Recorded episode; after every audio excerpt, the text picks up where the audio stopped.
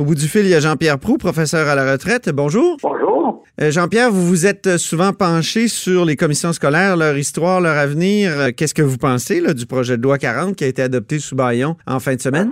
Si on parle du fond, puis si on parle de la forme, si on parle du fond d'abord, Oui. l'essentiel, ou en fait ce qui a retenu l'attention, à savoir l'abolition des élections scolaires, je pense qu'on était rendu là.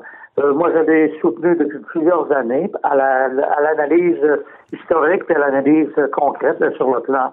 Donc, sur ce plan-là, euh, je trouve que c'est que, le gouvernement a bien fait. D'ailleurs, le gouvernement libéral précédent, sous M. Blais, avait tenté de le faire, mais sans succès, pour des raisons de procédure.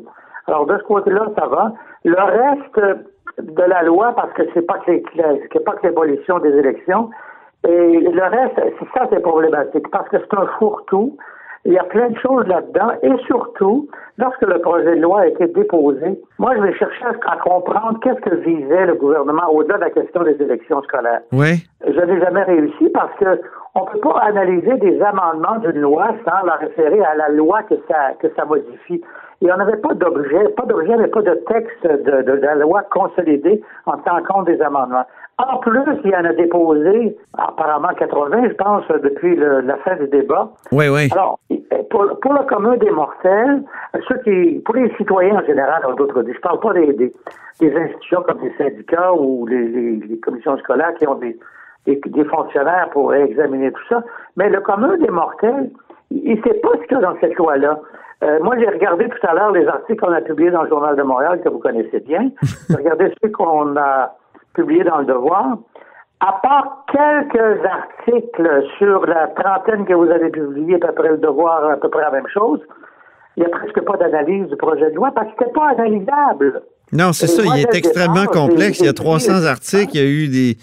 C'est ça, il est très complexe. Il y a eu euh, 300 articles, euh, plusieurs amendements. euh, c'est Oui, difficile de, de s'y retrouver. Et il y a des surprises, comme la surprise où les, les, les, les- finalement les centres de services vont pouvoir euh, saisir, ni plus ni moins, que certains terrains municipaux, obliger au moins les, les municipalités à, à donner des terrains pour construire des écoles. Oui, c'est le dernier exemple euh, en, en cause. Et, et- donc, ça m'amène à parler de la manière aussi. Oui. Euh, moi, je pense que ce que le ministre Robert et son gouvernement ont fait est totalement inacceptable du point de vue de la procédure parlementaire. D'abord, c'est un mépris pour les citoyens de publier un projet de loi organique comme ça.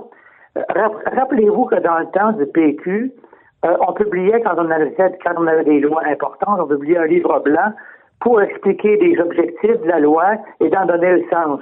Quand monsieur le monsieur pas, pas, pas Legault, mais monsieur Robert a publié son projet de loi, il, il fait une déclaration de rien du tout pour dire ben oui, mais c'est le temps de décentraliser, sans comprendre, sans, sans aucun document explicatif. Ça, c'est du mépris pour la population.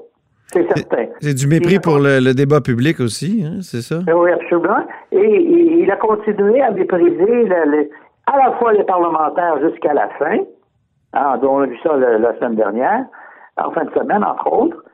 Euh, et c'est totalement inacceptable du point de vue de la procédure quand on, on joue comme ça dans une loi organique qui touche l'ensemble de la population, le bien commun, d'avoir procédé comme il a fait. Moi, je pense qu'il devrait démissionner.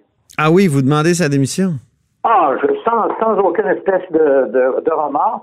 C'est, c'est, c'est de l'amateurisme, c'est du mépris, c'est une façon désobligeante de considérer ses concitoyens et, et puis ses, ses, ses collègues à l'Assemblée nationale.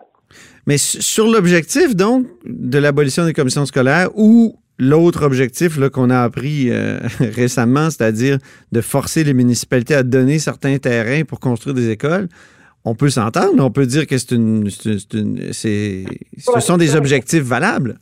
Ben, sur la question de l'abolition des élections scolaires, je vous reprends, c'est pas l'abolition des commissions scolaires. Ouais. L'abolition des élections, ça, je suis d'accord. C'est correct. C'était ça, d'ailleurs. La seule chose qu'on savait du, du gouvernement au regard de, de- au, au regard euh, de son programme électoral, c'était ça. Ça, on était prévenu d'avance qu'elle allait faire ça. OK. C'est- On a, les gens l'ont élu notamment pour ça. Mais le reste là, de, de son projet de loi, là, moi, je suis pas capable de vous dire exactement ce qu'il y a là-dedans. Puis vous l'avez regardé en détail? Ben, je l'ai regardé en détail, mais le détail, sans avoir le sans savoir qu'est-ce que ça amende À quoi ça rime tout ça?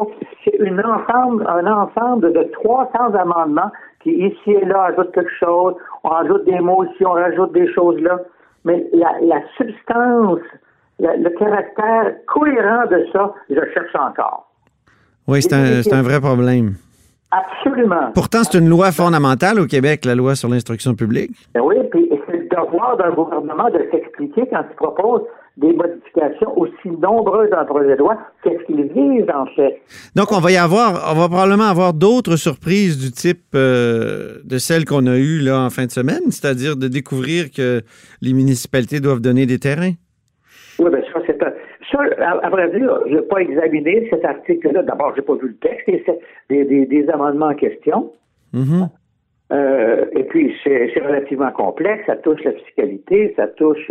Je n'ai pas de compétences particulières, moi, pour me prononcer là-dessus. Ce qui est certain, par ailleurs, c'est que du point de vue des procédures, c'est totalement inacceptable. Un gouvernement ne fait pas ça. Un gouvernement responsable ne fait pas ça. Ça n'a pas d'allure. Ah oui.